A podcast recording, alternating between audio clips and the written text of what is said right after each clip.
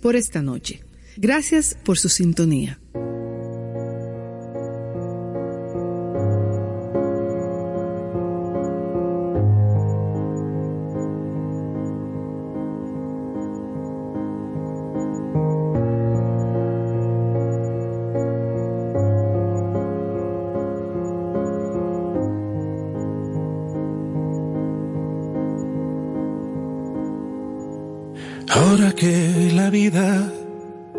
Arranca nuestra manta y perdido hipocondríaco, ya no duermo de un tirón.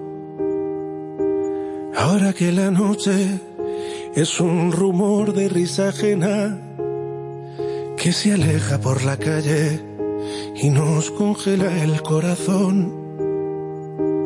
Ahora que respiro y resulta más difícil sacar bajo nuestra piel las astillas del recuerdo. Ahora que me pierdo las auroras de Madrid y no suenan en las radios las canciones que te debo.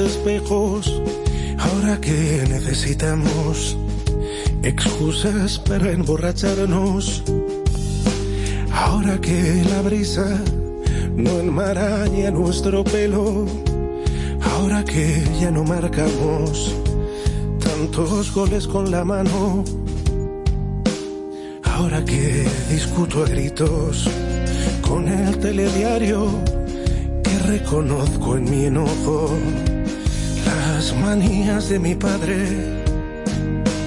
ahora que los bares ya no crecen crisantemos regreso de muy lejos y no deshago el equipaje. Ahora traes la lluvia y aunque ya no tenga edad, me desvisto en la tormenta, grito tu nombre en la calle. Que te encuentro, todo se vuelve verdad. Se derrumban los palacios y traes verde a sus solares. Haces que este otoño ilumine mis mañanas y haga callar al reloj del vientre del cocodrilo. Traes un corazón para cada hombre de hojalata. Ahora cambias mis razones y me vistes de domingo.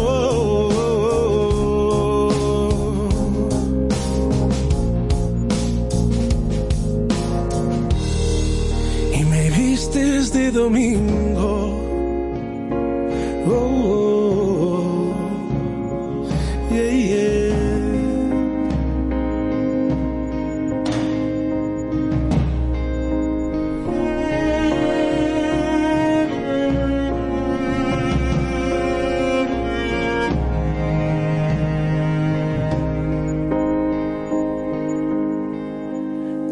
Que he aprendido desaprender las reglas y que todo temporal nos regala una enseñanza y a decir que te amo con 140 letras o a encerrar en un gin tonic todas nuestras esperanzas.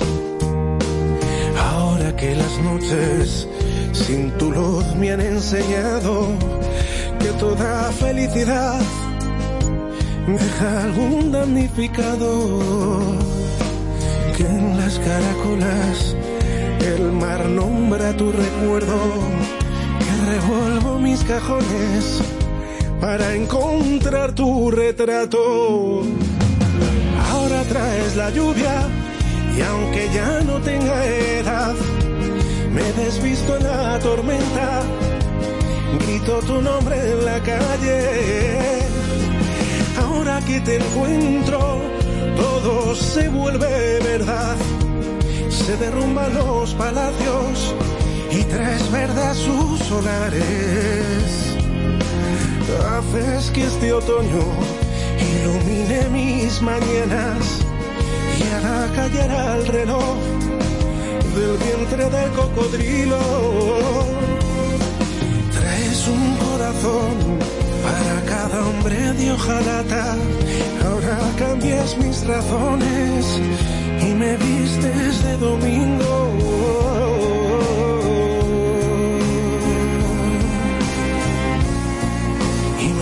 desde domingo. Ahora traes la lluvia y aunque ya no tenga edad, me desvisto en la tormenta. Grito tu nombre en la calle. Ahora que te encuentro, todo se vuelve verdad. Se derrumban los palacios y traes verde sus solares haces que este otoño ilumine mis mañanas y haga callar al reloj del vientre del cocodrilo. Traes un corazón para cada hombre de hojalata. Ahora cambias mis razones y me vistes de domingo.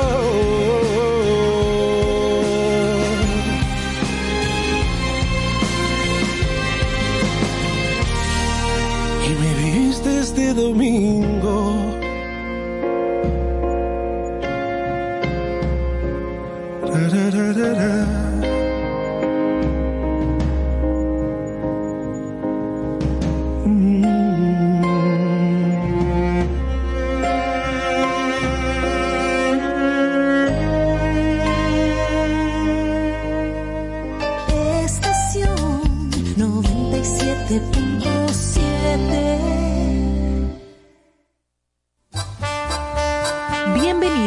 Programa Con cierto sentido, compartiendo el arte del buen vivir.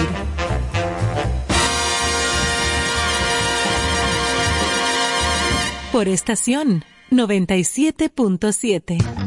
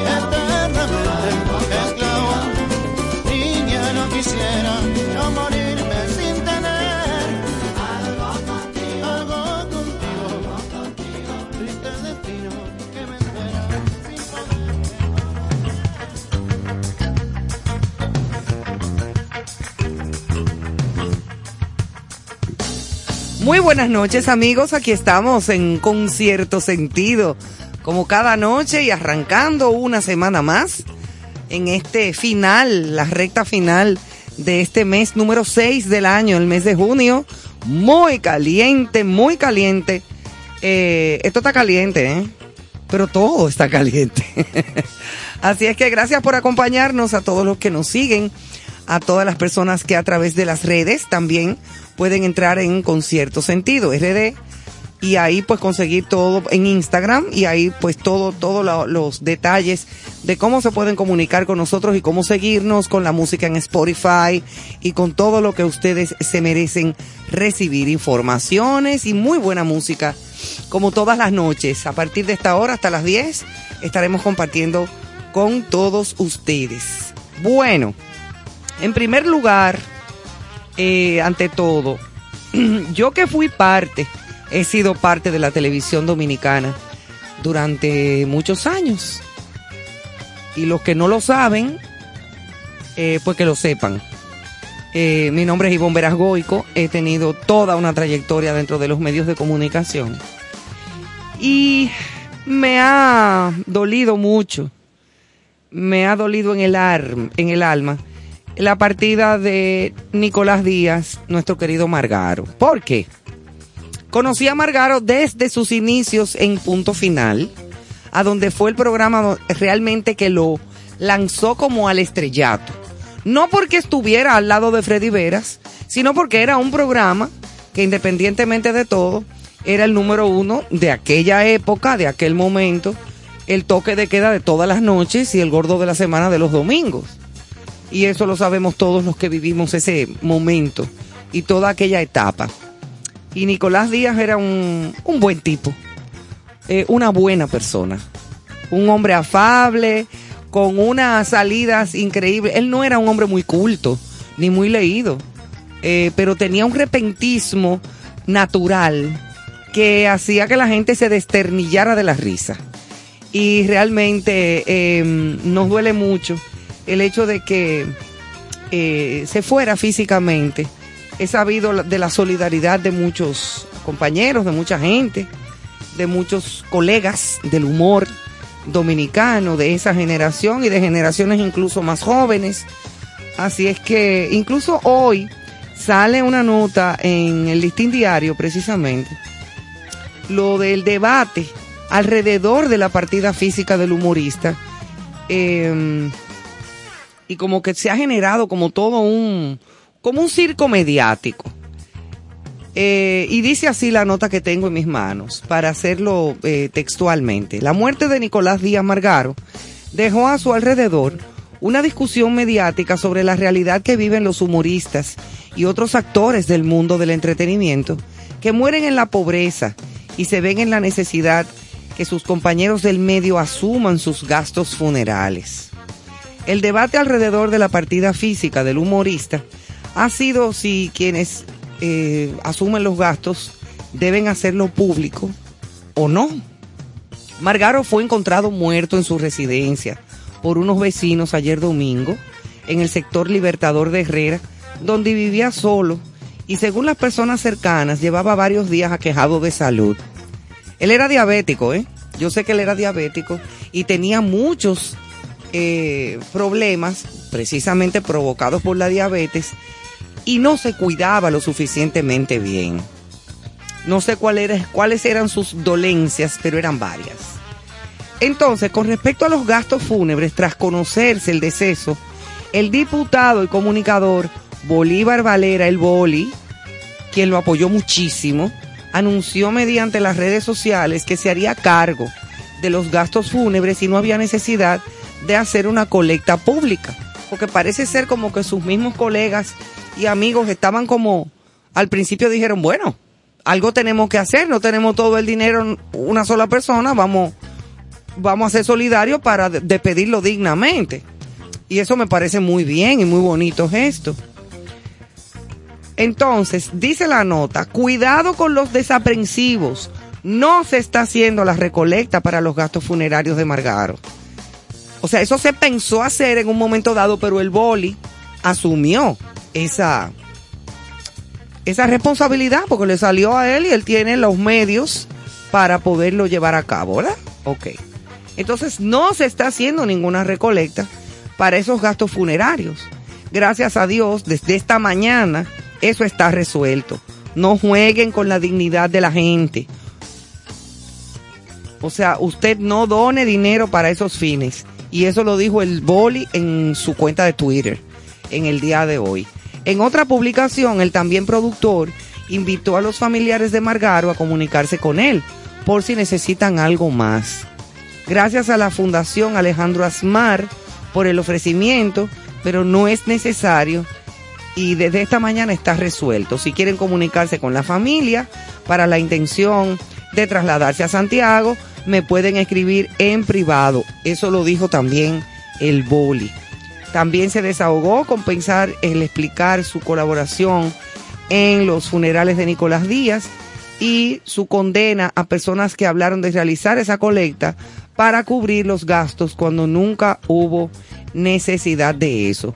Quizás al principio, antes de que el boli dijera que se iba a encargar de todo, entre los mismos amigos, como dije anteriormente, dijeron, bueno, vamos a ver qué, qué podemos hacer. Pero, pero eso fue resuelto esta mañana de inmediato. Y dice, la dignidad hay que mantenerla. Y amargaron mucha gente, le violó la dignidad. Y no es justo que después de muerto quieren violarle la dignidad de nuevo y quieran maltratarle la vida expresó este lunes el Boli en su programa El Mañanero, eh, que se transmite también por la radio, por la Bacana FM. Luego agregó que por Margaro nadie salió a pedir y no se está pidiendo. Porque es que aquí hay mucha gente desaprensiva también. Eso ha pasado con el doctor Crujiminián. Eso ha pasado con muchísima gente. Que hay gente que va y dice, no, porque mira, es de parte de fulano. Mentira, mentira.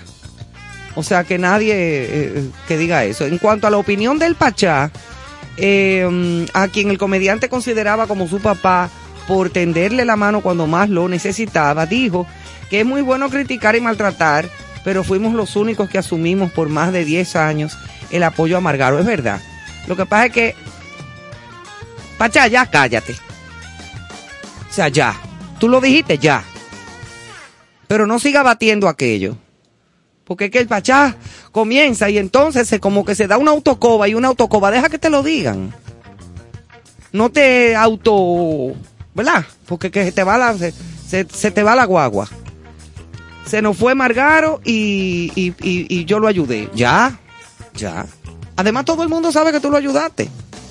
Tú no tienes que recordar a la gente. El que, el que tenía que saberlo era Margaro y se murió. Ya. Déjalo así.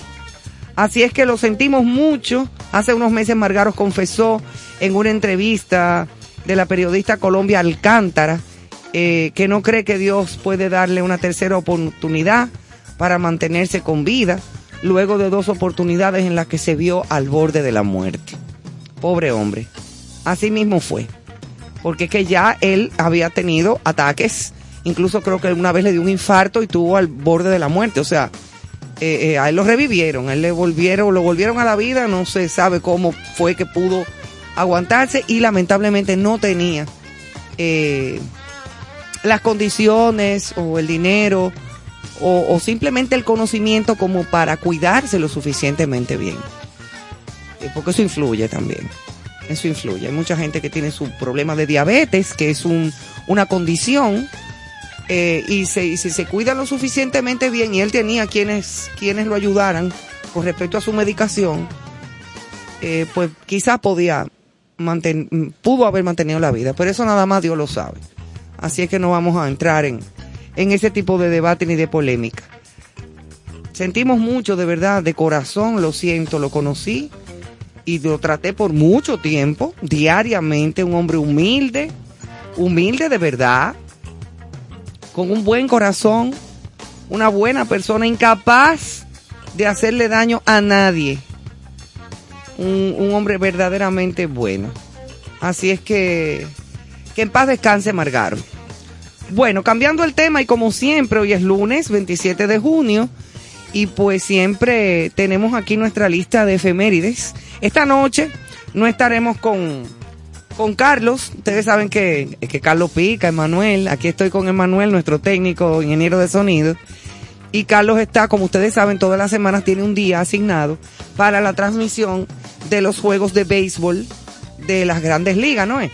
Es la grandes ligas, Emanuel, sí.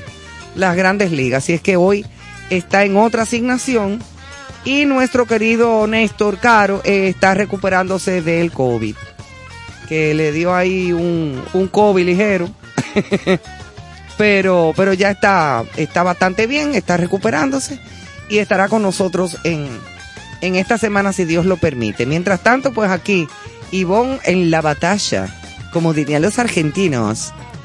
Bueno, las efemérides nacionales. En 1887, un día como hoy, el presidente Ulises Heró convoca mediante decreto al Poder Legislativo para la sesión extraordinaria que se aboque a reformar la Constitución ante la insistente petición popular. Óyeme, esa frasecita yo la he oído mucho. Sí, lo de, que reformar la Constitución ante la insistente petición popular. Vamos a dejarlo ahí. Eso fue en el, en el 1887 y todavía eso lo dicen tú. ¿Qué cosa tan grande? Bueno, en 1922, un destacamento de la Policía Nacional de ocupación al mando del capital, eh, el capitán estadounidense Williams y el teniente Luna asaltan por so- sorpresa las fuerzas de Olivorio Mateo, muriendo este y uno de, de sus hijos y otros seguidores más. Nos seguimos yendo a la historia y pues eh, seguimos ahora en el 2012 que fallece a la edad de 81 años en su casa de retiro de Monción, Santiago Rodríguez, el obispo emérito de la diócesis de Mao Montecristi, luego de una larga lucha contra el cáncer de pulmón que le aquejaba. En 2014, un día como hoy, el Vaticano expulsa del sacerdocio al ex nuncio apostólico de la República Dominicana, Joseph eh, ah, Wesolowski, sí, el famoso Wesolowski, que era un pederasta, eh, violador de niños, acusado de haber cometido todos esos abusos sexuales a menores durante su estancia en el país entre enero de 2008 y agosto de do- 2013. Tú sabes la cantidad de muchachitos de los cuales ese hombre abusó aquí en nuestro país en ese periodo de tiempo del 2008 al 2013. Ah. Bueno. Tengo entendido que murió. Que se murió. O lo murieron. No sé cuál de las dos cosas. Pero gracias a Dios que no está en este plano. Porque una gente así no puede estar viva. Simplemente yo lo siento. Pero yo soy drástica con respecto a las personas. Cualquier persona que sea capaz de hacerle daño a un niño o una niña. Cualquier tipo de daño. Y ese es uno de los peores daños que hay. Porque es un daño físico a nivel sexual y un daño emocional para el resto de su vida. O sea, es que no. Una persona que tenga la capacidad de hacer eso con niños, no porque tenga que ver con sexo, es cualquier tipo de daño. Como la señora esta que le dio la, la, la, la golpiza a la niña y la grabó y la subió a las redes. Esa eh, eh, eh, falta de, de, de, de, entrañas, porque era su propia hija que ella parió. Di que para mortificar al papá de la niña. O sea, hay gente que no puede estar viva, que no pueden estar viva y que me disculpen los religiosos y los que dicen que Dios es el único que quita la vida. Óyeme, hay gente que nacen dañados, que no pueden estar en- en- entre la gente. Porque una persona que haga una cosa como esa no, no- es capaz de cualquier cosa con cualquier otro ser humano. De coger un puñal y picarte en pedacito y comerte. O sea, es que no. Bueno, déjame yo no coger cuerda, que hoy es lunes. Entonces nos vamos a algunas efemérides internacionales. Y mm, en un día como hoy, 22 de junio, pero de 1991, Eslovenia, dos días después de declarar su independencia, es invadida por las tropas yugoslavas, iniciando la Guerra de los Diez Días. También, en 1994, un día como hoy, el gobierno venezolano suspende una serie de garantías constitucionales para combatir las crisis financieras y monetarias en ese momento.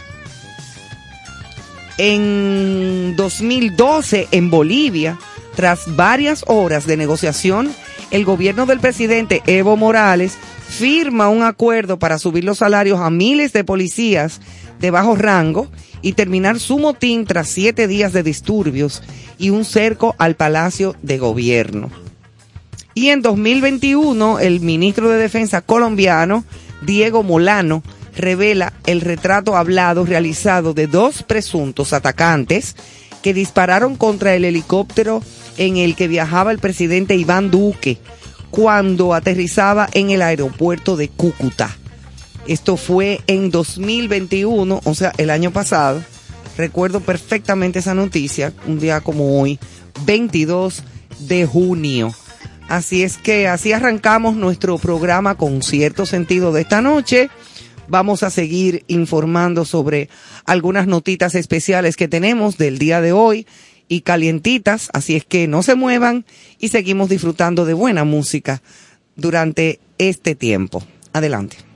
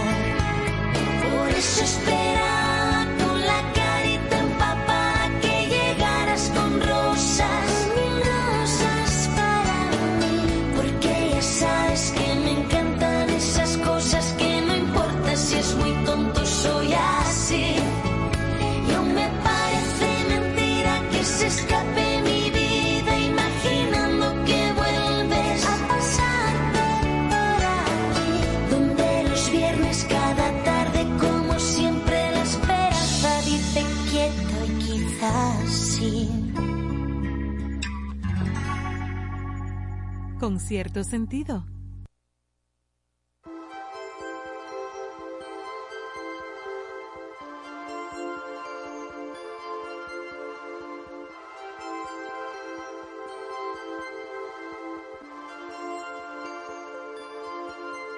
Acompaño a mi sombra por la avenida, mis pasos se pierden entre tanta gente.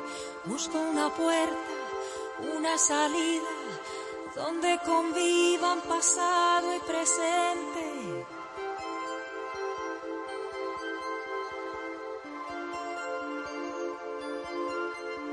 De pronto me paro, alguien me observa, levanto la vista y me encuentro con ella. Y ahí está, ahí está. Ahí está, ahí está viendo pasar el tiempo, la puerta de Alcalá.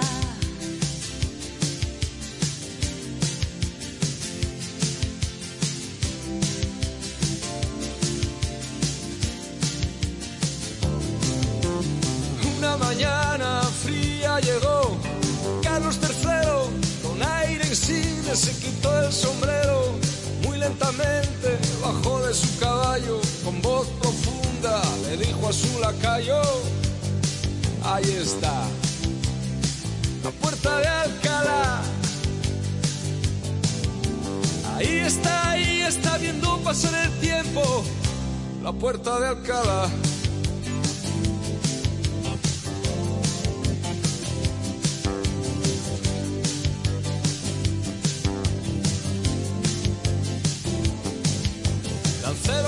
Casaca, monarcas de otras tierras, fanfarrones que llegan inventando la guerra, milicias que resisten bajo el no pasarán, y el sueño eterno como viene se va, y ahí está,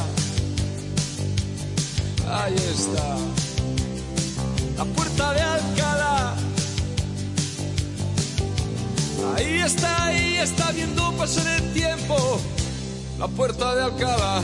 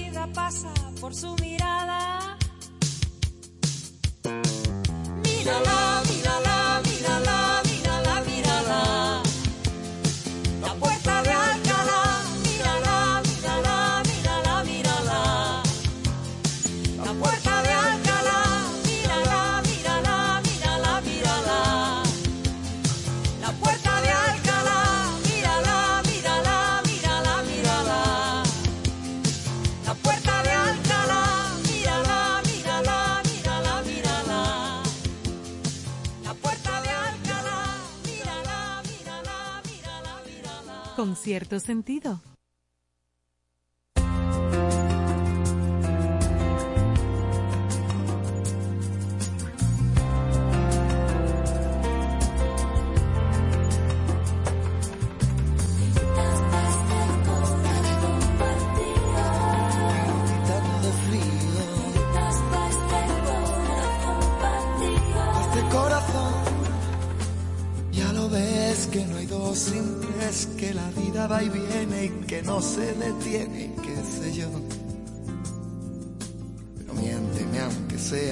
que algo queda entre nosotros dos, que en tu habitación nunca sale el sol, ni existe el tiempo ni el dolor. Llévame si quieres a perder a ningún destino sin ningún porqué.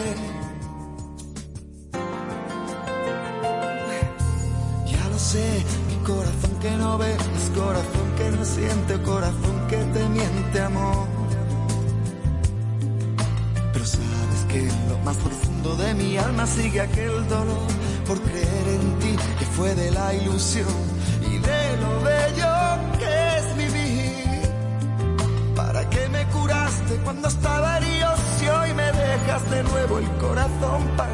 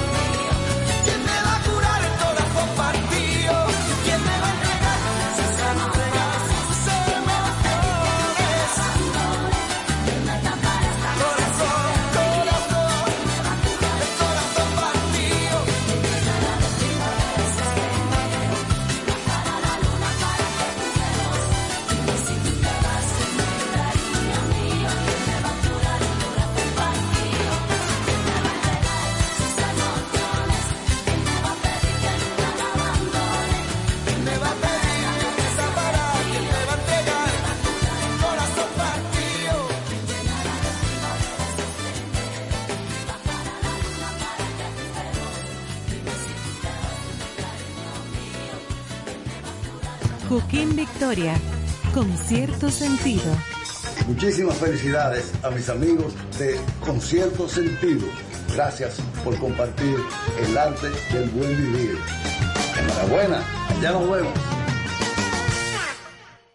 Hello, hello, hello, hello. Un abrazo bien fuerte a todos mis amigos de Concierto Sentido. Gracias por compartir el buen vivir y la buena música. Chichi Peralta les quiere un saludo a todos sus seguidores y enhorabuena, eso va a ser un éxito. Dios le bendiga. Con cierto sentido.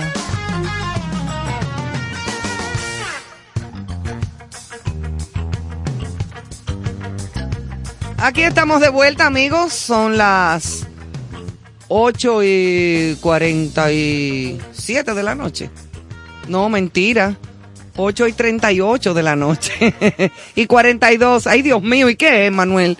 Yo no he visto la hora. Ah, sí, aquí dice 42. Hoy 22 de junio, mucho calor. Y a propósito del calor, ustedes saben que estamos en plena temporada ciclónica. Y que los, eh, el calor genera precisamente que los mares, los océanos se calienten lo suficiente como para provocar todo este tipo de ciclones tropicales, tormentas, eh, depresiones, etcétera, etcétera, etcétera. Por lo que nosotros, nosotros conocemos y estamos viendo en estos días, y por el seguimiento que cada año le damos a todo el, el, el- el aspecto de lo que es la meteorología, yo par- particularmente soy una gran seguidora de todos los fenómenos meteorológicos. Este año no pinta muy bonito. ¿eh? Y según los mismos pronósticos de, de- del Centro de Huracanes de Miami y de la Oficina Nacional de Meteorología, etcétera, etcétera, no pinta la cosa muy buena. Y precisamente hablando de esto, la ONAMET mantiene un estricto seguimiento al potencial ciclón tropical número 2 de la temporada ciclónica 2022, el cual se ubica sobre las aguas del Atlántico, aproximadamente a unos 1.155 kilómetros al este de Trinidad, posee 65 kilómetros por hora, o sea, de vientos, y se desplaza a unos 30 kilómetros por hora, o sea, bastante rapidito. También informamos sobre otra onda tropical ubicada a miles de kilómetros al suroeste de Cabo Verde, eso es en África, de donde viene toda esta cosa, con probabilidad de 20% en los próximos cinco días. Debido al paso de la onda tropical al sur del país y las lluvias que estará provocando la misma, especialmente hasta las primeras horas de la madrugada, la ONAMET emite una alerta meteorológica preventiva ante los posibles inundaciones urbanas, crecidas de ríos, arroyos y cañadas, así como posibles deslizamientos de tierra. Así es que ya lo saben. Hay una eh, vaguada en altura eh, y el ingreso de campos nubosos asociados a la onda tropical al sur del país y provocarán algunos aguaceros locales, tronadas aisladas y ráfagas de viento. Miren, hace días que aquí en la capital no llueve, no cae una gotica de agua. Entonces la sensación es aún mucho más agobiante con el calor. Aunque no es que vaya a refrescar con una agüita, porque el calor va a seguir igual. Pero por lo menos el polvo eh, y el, polvo que se acumula en las hojas de los árboles, en, las mismas, en la misma talia de la calle, en los parqueos de los edificios, en las mismas calles, por lo menos se limpia un poco. Porque la verdad es que hace falta como una agüita lluvia para refrescar o para limpiar un poquito el ambiente. Eso siempre cae bien. Así es que esperemos que, que, que caiga una buena agua en estos días, porque hace falta. Un saludo especial a nuestro querido amigo Julio Sosa, que siempre nos sigue, que siempre está en contacto con cierto sentido. Ese es uno de los fans número uno de nuestro programa desde que inició hasta la fecha, señores. Esto no es de que que na que na. Así que gracias a Julio por por todo el apoyo y por siempre estar en contacto con todos nosotros. Bueno, por aquí tenemos eh, una serie de informaciones de salud. Y Salud Pública precisamente reporta 2.826 casos de COVID durante el fin de semana.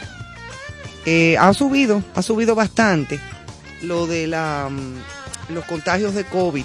El Distrito Nacional, Santo Domingo y Santiago continúan como las demarcaciones con mayores índices de COVID.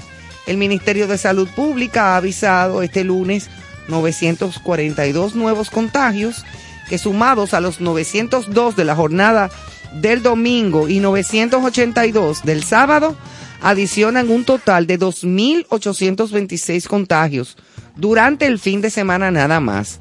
En el boletín 830, las autoridades sanitarias informaron que se procesaron 8.419 muestras, de las cuales 5.805 fueron PCR, que es la, prueba que te da lo seguro, ¿eh? y las y 2.614 pruebas antigénicas. Las antigénicas son lo de la los antígenos, que hay veces que sale un eh, eh, eh, positivo negativo o un negativo positivo, entonces esa no es como la segura, según experiencia propia. A mí no me ha dado el COVID todavía, yo estoy invicta. Tengo tres vacunas, me falta la cuarta, que voy a ponérmela en estos días, eh, pero a mí no me ha dado el COVID todavía, gracias a Dios. Así es que cuídense, señores, vayan, sigan con la misma... eh, eh, yo he seguido con toda mi protección igualito que cuando comenzó la pandemia. No tanto como cuando comenzó, porque nadie estaba vacunado, en ese momento no sabíamos absolutamente nada. La gente incluso hasta hace... Yo limpiaba la suela de los zapatos con, con, con desinfectante cuando llegaba de la calle. Me quitaba la ropa, me bañaba de una vez, limpiaba la funda del supermercado. Uno hasta se ponía guantes, yo no sé si ustedes se acuerdan que uno se ponía guantes, que total, eso era un disparate, porque con los guantes, a la hora de tú tocar lo que fuera, lo estaba contagiando todo lo que tocabas igual. Eh, o sea, eh, eh, estábamos en ese proceso como de adivina adivinador, en lo que poco a poco se fue sabiendo que era lo que uno tenía que hacer. Y ya sabemos que la higiene ante todo. Yo siempre he acostumbrado, desde antes de que existiera el COVID, siempre que yo llego de la calle, me lavo las manos. Siempre. A mí me acostumbraron a eso desde chiquita. Usted llegó de la escuela, váyase a lavar la mano y la cara. Con agua y jabón. Mi papá. Siempre me acostumbraron a eso. O sea que para mí es una costumbre el siempre lavarme las manos. Y sobre todo, después que comenzó lo de la pandemia. Entonces sigan con eso. Cuando vayan a sitios muy conglomerados, póngase su mascarilla. Yo ando con mi mascarilla en la cartera y ando con mi mascarilla en el carro. Voy al supermercado, me pongo la mascarilla. Me meto en el banco, me tengo que bajar en el banco a una reunión o lo que sea, me pongo la mascarilla. Voy a un sitio donde hay mucha gente, me pongo la mascarilla. Todavía. Eh, igualito que, antes. Desde que le pongo la mano a dos o tres cosas fuera de mi casa, eh, tengo una manita limpia y tengo una- un potecito de alcohol en spray en, la, en el carro. Ahí de una vez me lavo las manos, me las limpio. Y si me puedo pasar por la cara un poquito también. Porque ahí es que están las mucosas de la nariz, de la boca y de los ojos. ¿Eh? Que cualquier cosa por ahí también entra, el pájaro ese. Que mucha gente no se está cuidando. Entonces vamos a seguirnos cuidando y vamos a evitar el asunto del COVID. Y hablando de evitar eh, em, enfermedades y problemas, también tenemos el asunto del dengue ahora. Eh, ya se han encontrado muchísimos casos de dengue. Eh, es un problema que es endémico de nuestro país. Esto siempre pasa, sobre todo cuando comiencen a acumularse aguas. Eh, las personas que se descuidan y dejan acumular aguas, recuerden que el mosquito de la Aedes aegypti se reproduce en aguas limpias. Entonces, ¿qué pasa? Al reproducirse en aguas limpias, usted puede dejar una tapita de un refresco mal puesta, boca arriba. Y ese chin de agua de lluvia o de lo que sea, le cae a esa tapita y ahí va la mosquita, fuápete y deja el huevito. El huevito se convierte en un eh, gusarapito. Esos gusarapitos que parecen una culebrita chiquitica, ese es el mosquito. Entonces él tiene su proceso y sale de ahí convertido en mosquito. Y oh sorpresa, te picó y te dio dengue.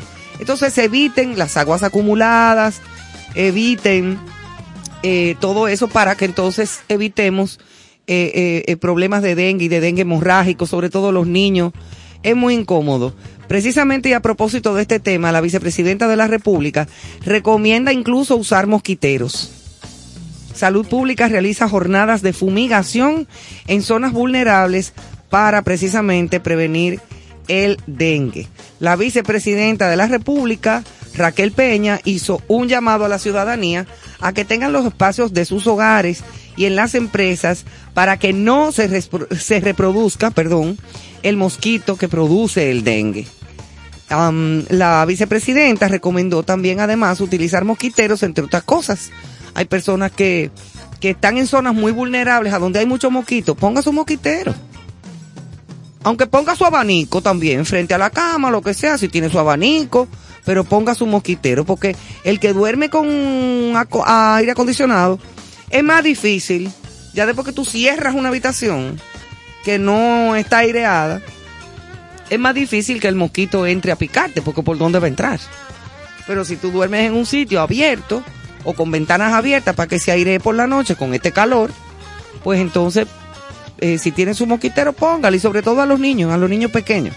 Los hospitales están preparados para atender los casos que sean necesarios de dengue. Ahora bien, nosotros hacemos un llamado a toda la ciudadanía para que realmente tengan los espacios en sus hogares, en las empresas también, para que no se produzca el mosquito, porque es un problema.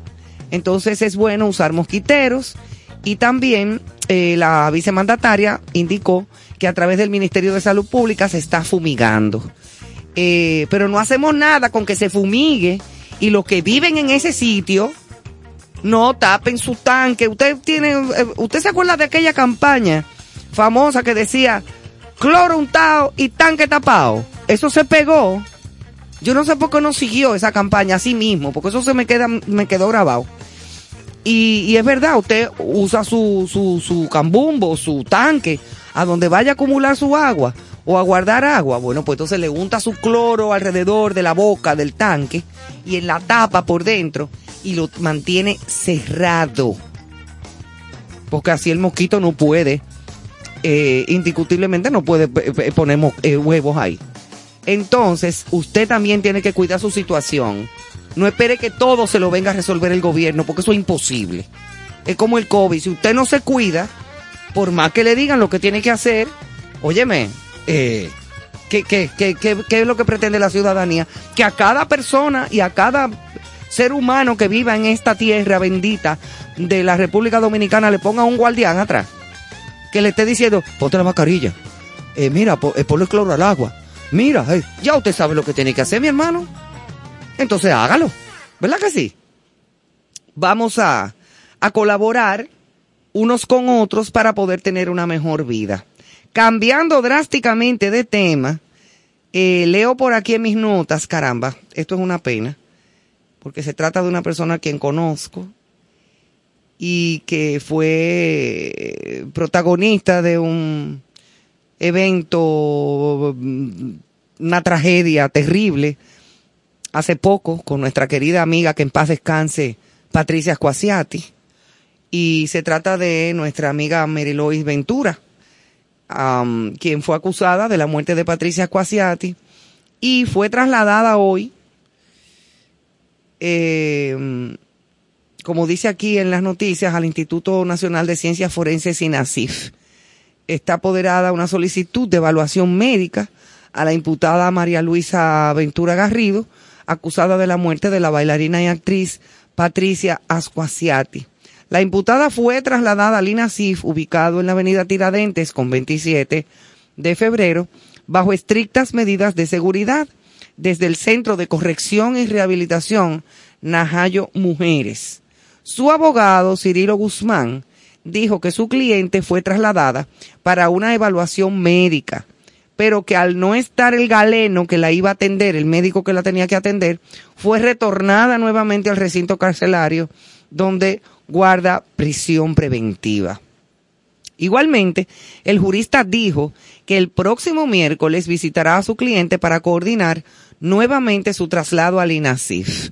Cabe resaltar que el abogado no reveló en ningún momento en qué consiste la evaluación médica que le van a hacer a Mary Lois. La imputada fue vista en el Palacio de Justicia de Ciudad Nueva, acompañada de dos agentes penitenciarias, lo que llamó la atención de los periodistas que cubren la fuente judicial, ya que el caso de la imputada está siendo conocido en la jurisdicción de Villa Altagracia, que fue ahí donde sucedió, cerca de esa jurisdicción, fue que sucedió el accidente, donde perdió la vida Patricia. Al ser cuestionada, una de las agentes este, solamente se limitó a decir que pasaron por el lugar a recoger a otras imputadas que se encuentran recluidas en la cárcel de Najayo. El juzgado de atención permanente de Villa Altagracia dictó prisión preventiva en contra de Mary Lois tras acoger un pedimento del Ministerio Público. Miren, con respecto a esa, yo no soy eh, eh, jurista, no soy abogado, eh, conozco las leyes que, que conozco, que, que- pero eso no quita que uno no tenga como dos pesos y medio de cerebro para también sacar conclusiones y pensar algunas cosas. Sabemos todos lo que sucedió ese trágico día de la muerte de Patricia Squasiati. Sabemos todos lo que aconteció con Mary Lois. Se han especulado muchísimas cosas, se han inventado muchísimos cuentos. Eh, y ella tiene que cumplir con una responsabilidad, lamentablemente. Eso sí lo entendemos. Ahora, no estamos hablando tampoco de una persona que sale a la calle a matar gente, ni una criminal eh, eh, que, se le tenga que salir huyendo porque es peligrosa para la sociedad dominicana. Eso fue un accidente, incidente, ese día el único en su vida, una mujer ya mayor, por las razones que fueran, y no estamos eh, eh, quitándole su responsabilidad y su culpa. Pero pudieron haberle dado su prisión, creo yo, domiciliaria. Usted no puede salir de ahí con su tobillera, ¿cómo es? El- el anillo este que le ponen eh, de control. Y yéndose entonces a reportar cada semana al Palacio de Justicia, a donde fuere. Y ya, en lo que se resuelve el caso. Porque ¿por qué tenerla trancada en una cárcel? Esa señora no es un peligro público para la sociedad. Y en caso de, bueno, pues está en su casa trancada. Como hay muchísimas otras personas que están guardando prisión preventiva que le han hecho mucho más daño a esta sociedad. En muchísimo sentido de la palabra. Y lo digo responsablemente. Aquí hay personas que han hecho un verdadero daño a la sociedad dominicana, no a una persona por un accidente o un incidente de un día, por única y última vez en su vida, que eso fue lo que pasó con estas dos señoras. Hay gente que ha abusado y ha hecho y deshecho y están en su casa con su tobillera y su cosa, de lo más bien. Prisión preventiva en su casa de lo más cómodo. Con, con su aire prendido y su familia que lo va a visitar y tope tope y timbola. Y esos sí son peligrosos que salgan, que estén ahí afuera. Entonces, yo eso nunca lo entendí. Lo de la, la- la prisión en la cárcel. Como, como, como alguien peligroso para el mundo entero. No, no, no lo entiendo. Se lo respetamos porque, vuelvo y repito, no sabemos de leyes, no somos juristas, no somos abogados, no tomamos esas decisiones, pero hay cosas como que no son coherentes porque no, no creo que haya necesidad. Bueno, vamos a hacer otra pausa, perdón, y volvemos ya.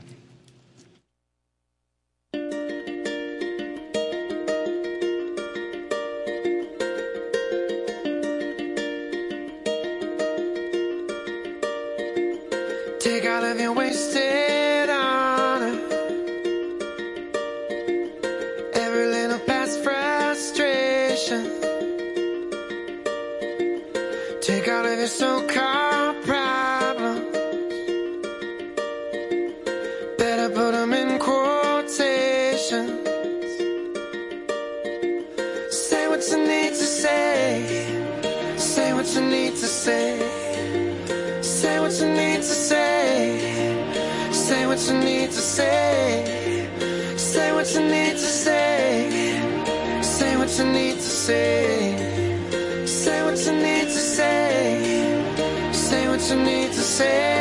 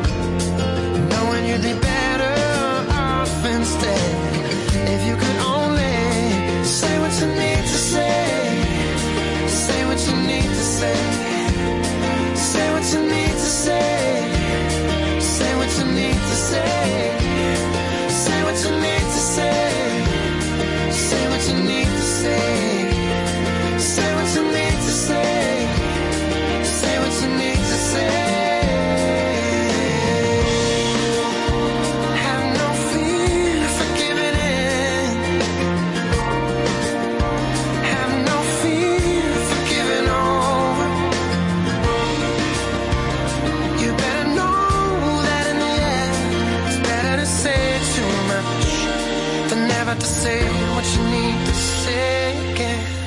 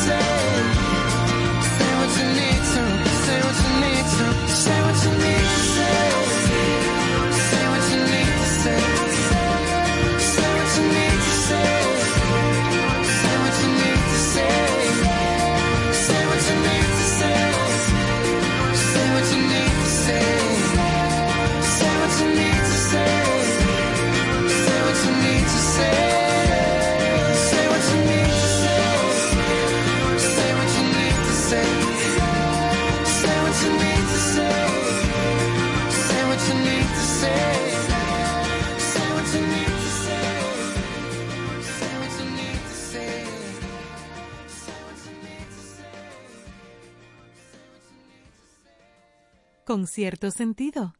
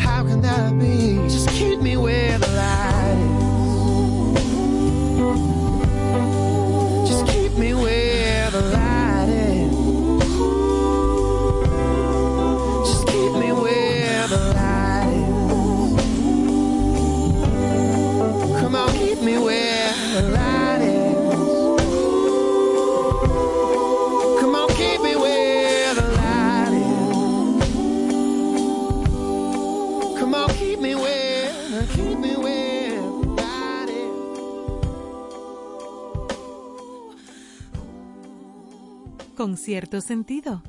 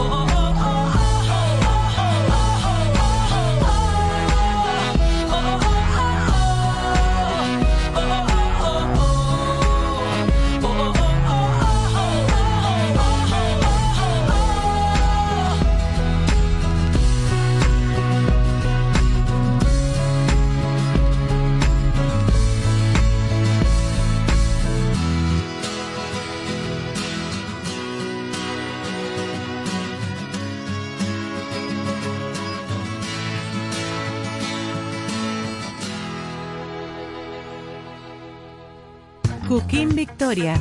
Con cierto sentido. Muchísimas felicidades a mis amigos de Concierto Sentido. Gracias por compartir el arte del buen vivir. Enhorabuena, ya nos vemos. Amigos, soy Elianta Quintero, periodista, y paso por aquí para enviarle la mejor vibra, desearle todo el éxito del mundo a mis amigos que están iniciando el proyecto Concierto Sentido, que se transmitirá de lunes a viernes, de 8 a 10 de la noche, a través de la estación 97.7 FM. Un concepto que buscará resaltar los valores, la cultura y el arte. A ustedes lo mejor del mundo. Con cierto sentido.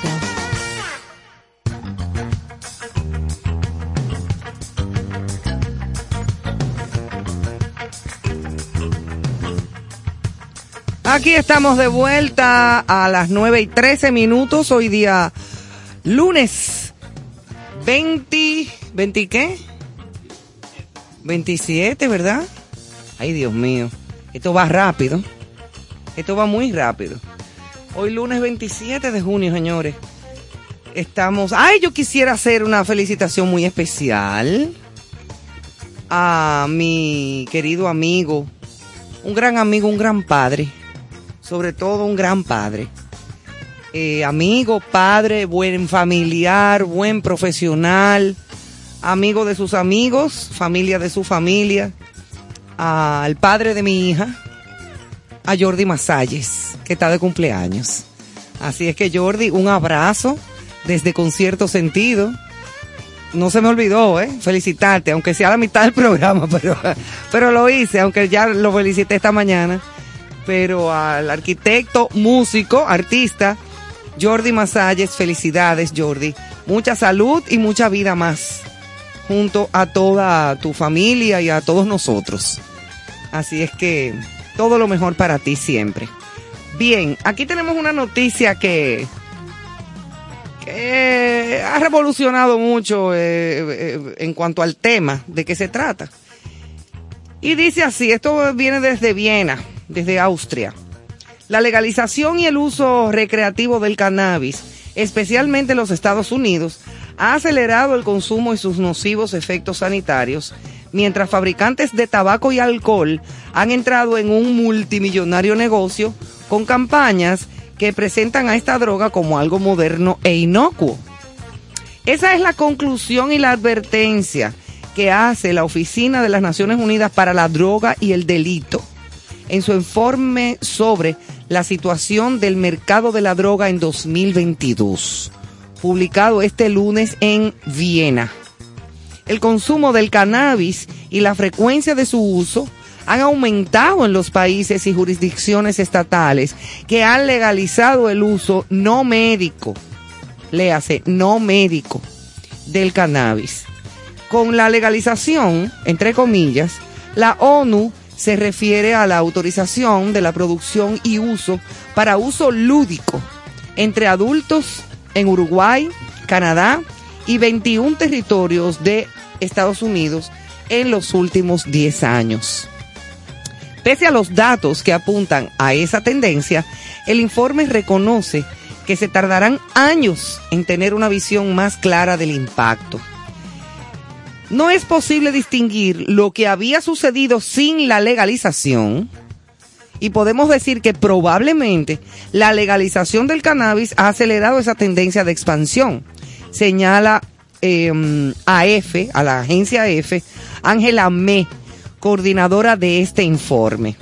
En las zonas de los Estados Unidos y Canadá, donde se ha legalizado, el consumo ya venía aumentando gracias a que la autorización del uso médico hizo que la droga estuviera más disponible, o sea, más al alcance de mucha gente. Porque al principio comenzó como uso médico, pero luego también hay sitios a donde se ha legalizado de una manera recreativa. O sea, por ejemplo, en Nueva York hay sitios a donde tú vas y te compras tu cigarrillo de marihuana normal y te lo puedes fumar en la calle y no pasa nada. Eh, cosa que a mí me parece como que too much, pero vamos a respetarlo. De hecho, y seguimos con la noticia, la ONU señala que la legalización puede ser el resultado más o sea, el resultado más que la causa de la expansión del mercado del cannabis. Un proceso en el que coincidieron la disminución de la percepción de riesgo y un aumento del consumo regular. El número de usuarios y la frecuencia de consumo ha crecido especialmente en los adultos, mientras que entre los adolescentes se mantiene más estable. Mira para que tú veas, qué cosa tan rara. Menos en lo que se refiere a la toma mediante la inhalación de vapores, porque eso también se inhala con la famosa juca.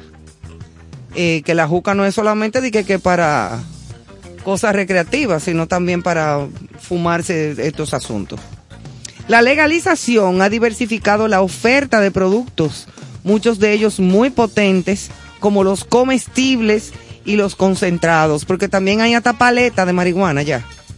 Están haciendo paleta, están haciendo mentica, están haciendo, bueno, los famosos brownies de marihuana, que hay gente que los hace desde hace muchísimos años. Y bueno, en fin. Los productos más potentes eh, son a continuación los niveles de THC.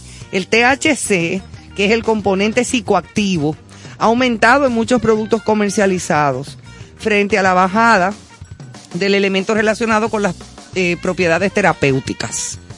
La imagen del cannabis como menos dañina que las otras drogas choca con el hecho de que aunque está detrás de solo el 4% de las muertes atribuidas a los estupefacientes, el 40% de los países la identifican como la droga que más trastornos provoca.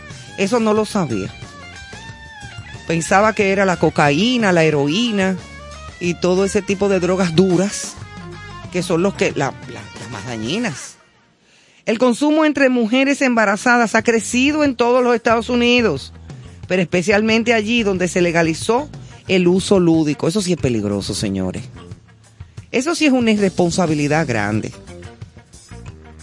Porque inmediatamente una mujer em- embarazada, una mujer esperando un bebé, comienza a consumir cualquier tipo de droga. Y no estamos hablando de drogas narcóticas, sino de droga que le hace cigarrillo, alcohol. Digo, sí, son drogas también. Es más, hasta el café, las mujeres que toman mucho café, porque una taza de café para una persona adulta no es un exceso, pero hacen que ese bebé nazca con la tendencia a ser propenso a esa adicción. Todo eso que usted hace, porque todo lo que usted ingiere va al bebé. Asimismo lo bueno, como también lo no tan bueno. En California los ingresos en cuidados intensivos relacionados con el consumo de cannabis aumentaron a un 56% entre 2016 cuando se produjo la legalización y también 2019, o sea, en esos, en esos años. Esa subida de las hospitalizaciones se ha registrado también en Canadá o el estado de Colorado, por ejemplo, aunque el informe señala también que ese crecimiento se ha estabilizado. En Colorado señala la ONUD, esta organización, la proporción de suicidios en personas que habían tomado cannabis y se triplicó entre 2006 y 2018. La legalización comenzó a aplicarse aquí en 2014.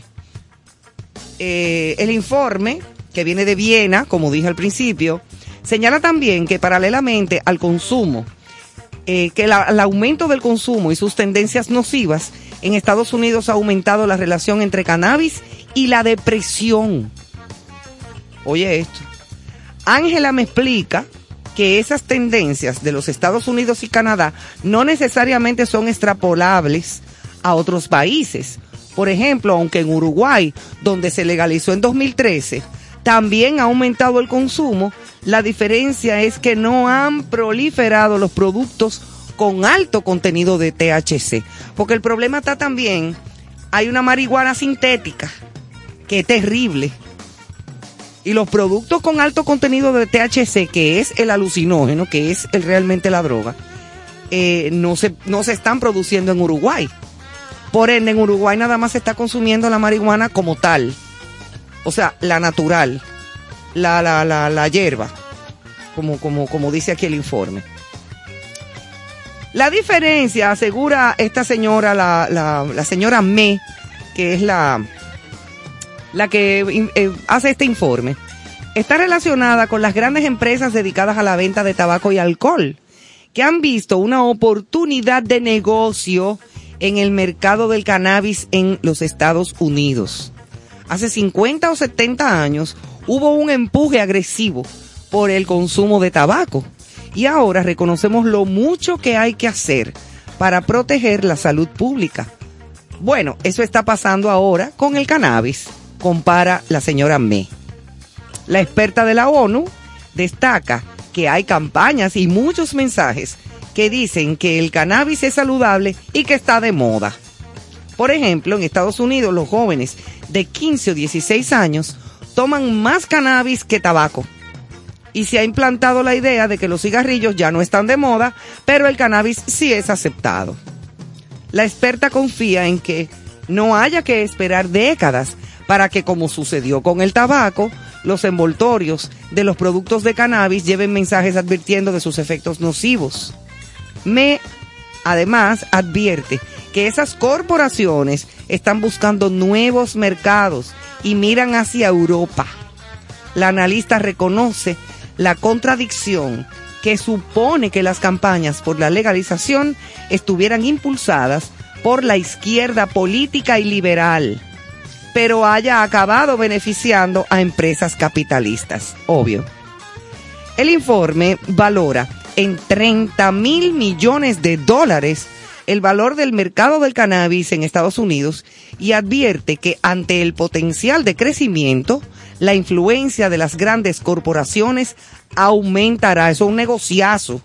Eso es un negocio redondo.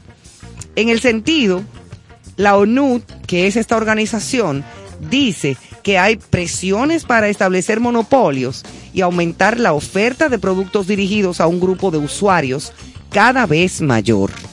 Paralelamente, la legalización está haciendo que disminuya el mercado negro y ha generado importantes ingresos en forma de impuestos.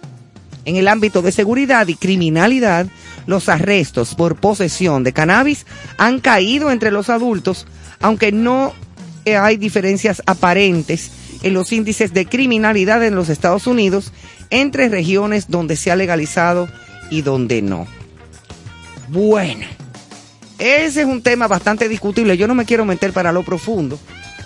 Eh, yo creo que la- las sociedades no están preparadas para eso. Eh, hay mucha gente que habla de la ley seca, de que cuando el alcohol se prohibió y que hay que legalizarlo todo para el que quiere explotar que explote, pero no es tan fácil. No es tan fácil, es muy delicado, es un tema muy delicado, muy difícil.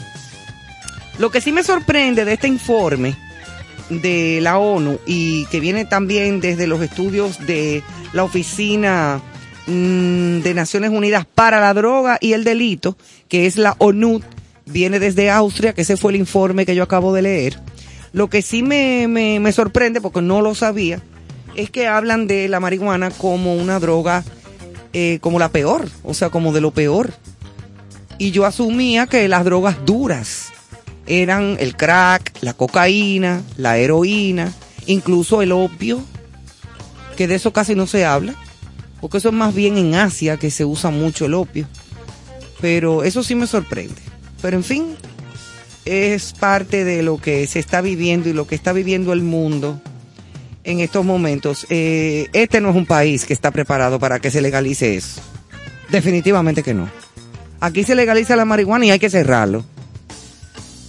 O sea, no, no es que la droga va a dejar de existir porque se legalice o no, ¿eh? Así como el alcohol nunca dejó de existir con la ley seca en los años 30, en los años 20. Eh, porque la- el, ser humano siempre busca la manera de autoestimularse con, con eh, estimular su cerebro. Eh, y eso, eso nunca va, es, es más, hasta los animales. Yo vi un documental muy interesante de la National Geogra- Geographic Explorer, a donde hay elefantes, jirafas en África, creo que en el desierto de Kalahari, cuando florece, porque el desierto de Kalahari es, es, un, es una caja de sorpresas, o sea, eh, cu- cuando, cuando viene el momento a donde todo florece, se vuelve un, una selva eh, bellísima, es como un gran oasis. Y cuando viene la época de la sequía, ahí nada mata los lagartos. Es una cosa hor- horrorosa. Y hay unos árboles que dan un fruto parecido como a la... A mí me, pare- me parecían como manzana de oro. El que conoce la manzana de oro. Un fruto como con una masa dentro jugosa, pero que por fuera parecen como manzana de oro, por dentro parecen como, como la masa como de un mango. Y esos animales, cuando los frutos caen, esperan a que se fermenten. Y cuando esa fruta está fermentada, ustedes saben que el alcohol se hace de productos fermentados. Ellos esperan a que se fermente la fruta. Cuando ya la fruta está medio podrida fermentándose, se la comen para emborracharse. Y tú ves a los elefantes, mira, yéndose de lado, wey, fulano. Sí, pero yo me, yo me morí de la risa. Y lo hacen instintivamente, porque ellos saben el efecto que, mira, ahí van los monos a comer de la fruta fermentada. Si tú ves esos monos con ese humo, te mueres de la risa. Los elefantes, la jirafa yéndose de lado. Eh, lo- lo- los, to- los hipopótamos, de todo va ahí a comer. Esa fruta que los marea, porque necesitan ese bonchecito que va a darse su cosa. Qué cosa tan grande, lo que es el instinto de natural. ¿Y quién le dijo esa- a esos animales que, que, que, que hagan eso? Nadie se lo vendió ni nadie se lo dio. Pero ahí está, y ellos descubrieron eso por alguna razón en la vida. Eso es una, eso es sorpresivo. Yo cuando vi eso me quedé en shock. Bueno, pues vámonos entonces a hacer otra pausa, Manuel, después de este discurso sobre el cannabis y la legalidad eh, ilegal. Venimos ya.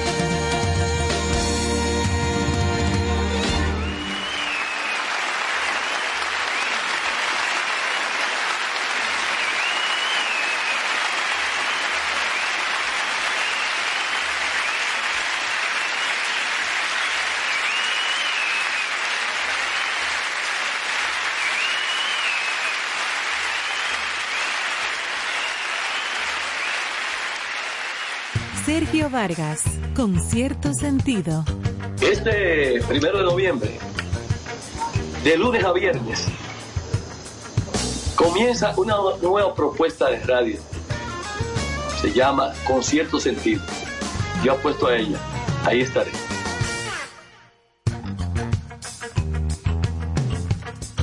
Estamos de vuelta, amigos, aquí hoy 27 de junio. Recuerden darle seguimiento a la ONAMET y a todas las informaciones meteorológicas. Recuerden eso porque se están formando ya una serie de eh, eventos meteorológicos importantes. Así que denle seguimiento a través de las noticias, de nosotros aquí en Concierto Sentido que nos vamos a poner en eso a partir de estos momentos a donde se formen todo este tipo de eventos meteorológicos, pero denle seguimiento ustedes también. Bueno, tengo una noticia aquí, ya hablando del mundo del el arte, lo artístico, y habla de que Carlos Vives asegura que Shakira está muy triste tras su separación con Piqué. Eh, me imagino que sí, eso, esa- eh, las rupturas siempre son muy tristes, aunque sea una decisión que uno la tome. A todos nos ha pasado en algún momento de la vida, hasta uno mismo por desamor o porque ya no quiere o porque ya no funciona con la persona con la que ha pasado un momento importante de su vida. Uno mismo puede tomar una decisión y, aunque tú la tomes, eso no quiere decir que, que tú te, ¡guay, qué maravilla! No, uno se siente triste. Es parte de una vida que, de, de una relación, de algo importante en tu vida que se rompió, que se quebró. Eso hay que entenderlo. Y pues Carlos Vives, que es muy buen amigo y, paisano de, de Shakira, ambos colombianos, dijo que cuando Piqué se enteró de la noticia, le envió un mensaje preocupándose por ella. Carlos Vives, quien aparte de que ha colaborado con Shakira, es muy amigo del artista y por eso habló como que se encuentra, cómo se encuentra ella luego de la separación con el futbolista Gerard Piqué. Vives aseguró que la barranquillera tiene, está demasiado triste y que no lo está pasando bien. Tiene que estar triste, es un momento muy mm, incómodo para ella, por supuesto. Tenía una familia muy hermosa, dijo el cantante en un concierto que ha organizado eh, la cadena 100 de Colombia. Explicó que cuando se enteró de la noticia, le envió un mensaje preocupándose por ella. Ah, no fue él que le escribió, fue Carlos Vive que le escribió a ella, no fue Piqué. Me respondió diciéndome que estaba muy triste, dijo que aseguró que no le develó más detalles sobre lo sucedido. Y Vive reconoció que cuando él conoció a Piqué siempre se portó muy bien. Es una persona muy educada y muy decente, expresó eh, Vives sobre el deportista. Sobre el tema de las presuntas infidelidades, no quiso entrar en ese tema y él mismo dijo, son vainas muy difíciles, así mismo, está aquí eh, tal cual lo dijo, desea que las cosas entre ellos se arreglaran, ya sea de una manera u otra, pero uno tiene que buscar la felicidad de lado y lado. El pasado 4 de junio, la cantante Shakira confirmó que se separaba de su pareja, el fu- futbolista de Barcelona, Gerard Piqué, con el que ha tenido dos hijos. Porque no solamente fue que estaba con él, sino que una familia rota y son dos hijos que tienen. Lamentamos confirmar que nos estamos separando por el bienestar de nuestros niños, que son nuestra máxima prioridad. Pedimos respeto a la privacidad y gracias por su comprensión. Estas fueron las palabras de ambos en un comunicado. Miren, yo les voy a decir algo y me atrevo ahora a hablar en el plano personal. Eh, por experiencia propia, por el bien de los hijos, es mejor una buena separación que un mal matrimonio. Escuchen bien. Hay personas que piensan que hay que mantener a toda costa un matrimonio, aunque se estén matando, aunque no funcionen, aunque no se lleven bien, di que por los hijos. Y eso es lo que traumatiza a esos niños. Ver a su madre y a su padre adentro de una casa llevándose como perro y gato. Y que no se den amor, que no se respeten, que no se quieran, porque los niños lo perciben todo, se dan cuenta de todo. Y lo sufren, aunque no sepan ni siquiera cómo preguntarlo, porque son niños. Entonces, cuando una relación llega a un punto de quiebre, si uno realmente quiere a sus hijos y quiere su bienestar y quiere su paz y su tranquilidad, tanto de uno como de los niños, es mejor dejar las cosas por las buenas. Después que se intenta, uno puede hacer un intento, no diga que desde que haya el primer problema, de que ya vamos a dejar esto. No, si hay verdadero amor, pero hay cosas que no funcionan. Y no se puede tampoco alar y alar y alar la gomita porque la gomita se te rompe y te da duro en la mano. Eso es un consejo mío personal de Bomberas porque lo viví y no me arrepiento de haber tomado de- decisiones de esa índole eh, para, para, para, por el bien de mi hija. Y es una mujer feliz hoy día, a donde tiene dos padres que son felices los dos y se quieren y se respetan muchísimo y sin problema. Entonces hay que pensar en sus hijos. Quizá eso es lo que está pasando con esta pareja y eso no quiere decir que no se sufra y que uno no sienta en el alma que eso eh, haya pasado así. Así es que para aquellas personas que les gusta el morbo y, y está machacando las cosas, hay que dejar ese tema tranquilo y respetar la decisión de las personas. Que esto sirva de ejemplo, son artistas, obviamente es una, una, una noticia pública, pero asimismo le pasa a mucha gente, a Josecito Pérez y a Juanita Gómez, en la cotidianidad. Y eso hay que saberlo respetar. Si buscan un consejo, dénselo. Si no, dejen esa gente tranquila. Que quizás es lo que realmente le conviene. Y denle apoyo y cariño a los dos. Así es que vamos a seguir. Nos vamos con más música.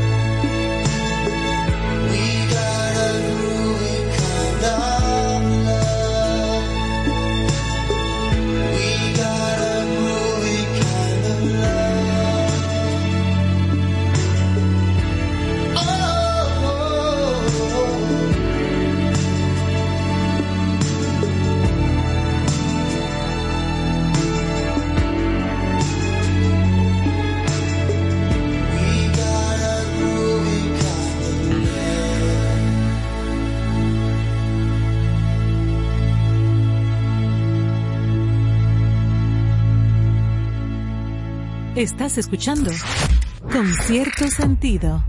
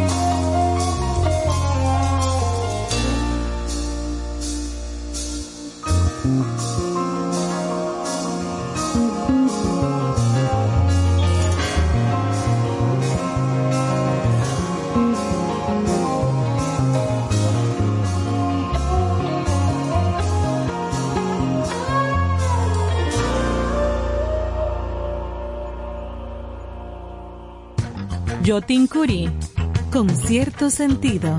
Muchas felicidades a los amigos de Concierto Sentido. Gracias por compartir el arte de buen vivir. Enhorabuena, allá nos vemos.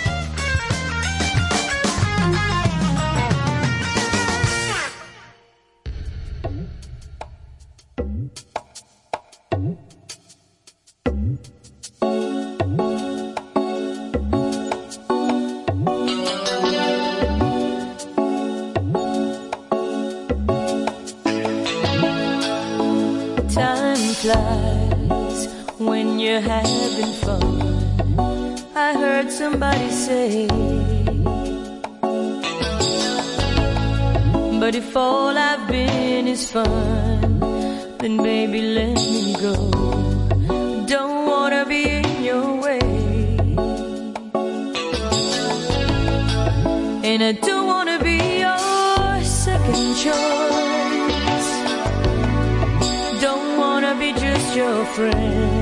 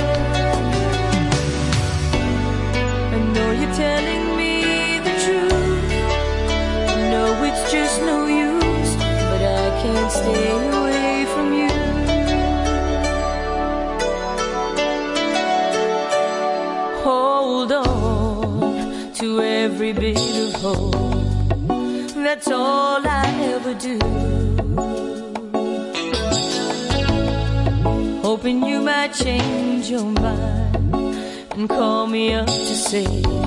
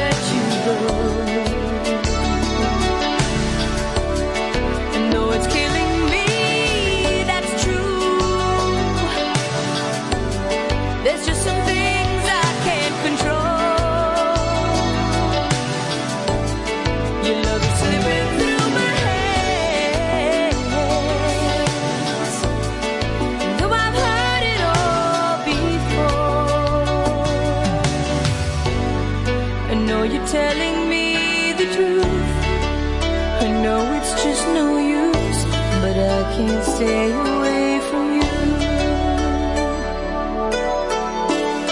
I know you're telling me the truth.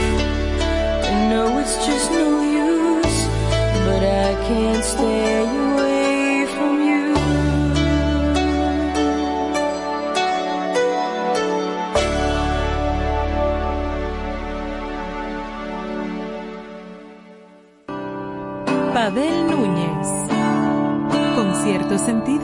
cierto sentido es una revista cultural multimedia que ha aparecido para ser un pulmón de información de todo lo que tiene que ver con el arte y con el buen vivir. Así que, ya saben, manténganse en contacto con cierto sentido. Por estación 97.7.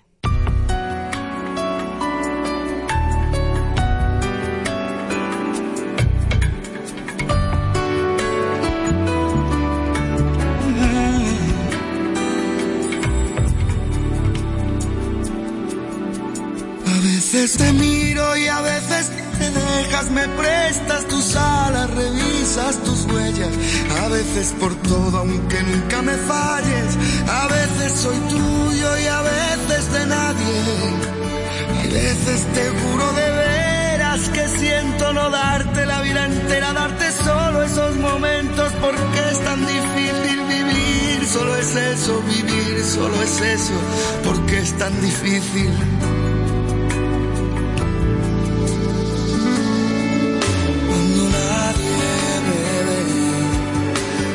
Puedo ser o no ser. Cuando nadie me ve, pongo el mundo al revés. Cuando nadie me ve, no me limita la piel. Cuando nadie me ve, puedo ser o no ser.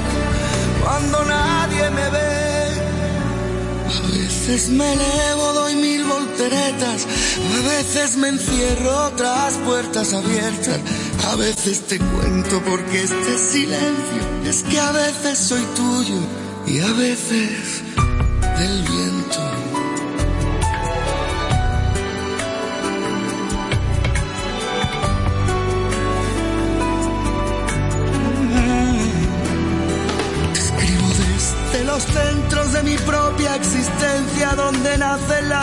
la infinita esencia.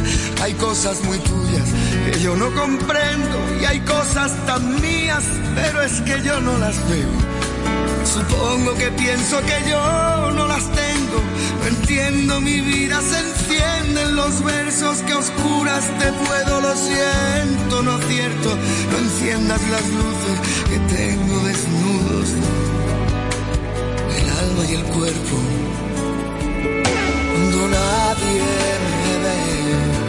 Puedo ser o no ser.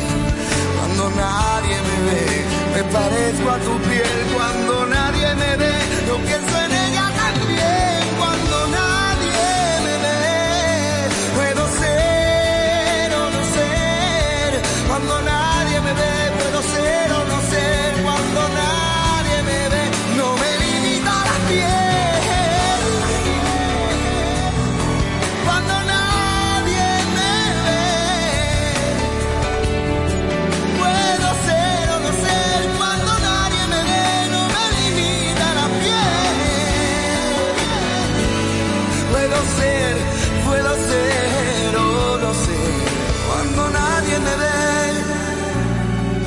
veces me elevo, doy mil volteretas, te encierro en mis ojos, tras puertas abiertas. A veces te cuento porque este silencio, y es que a veces soy tuyo y a veces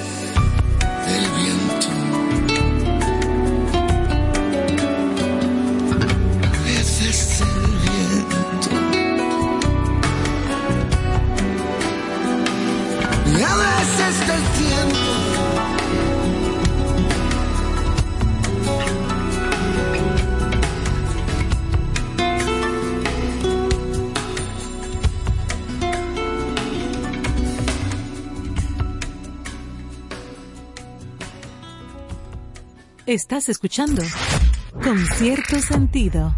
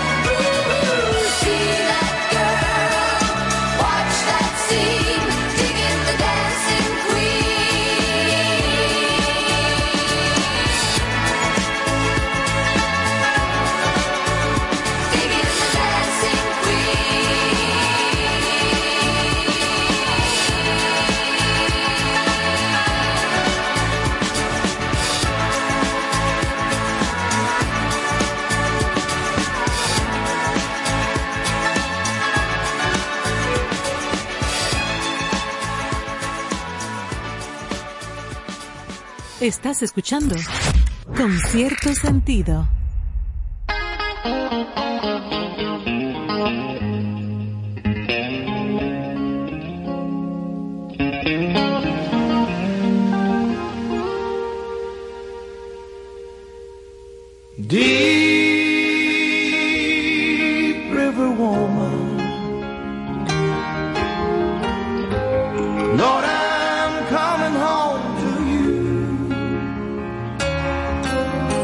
deep river woman,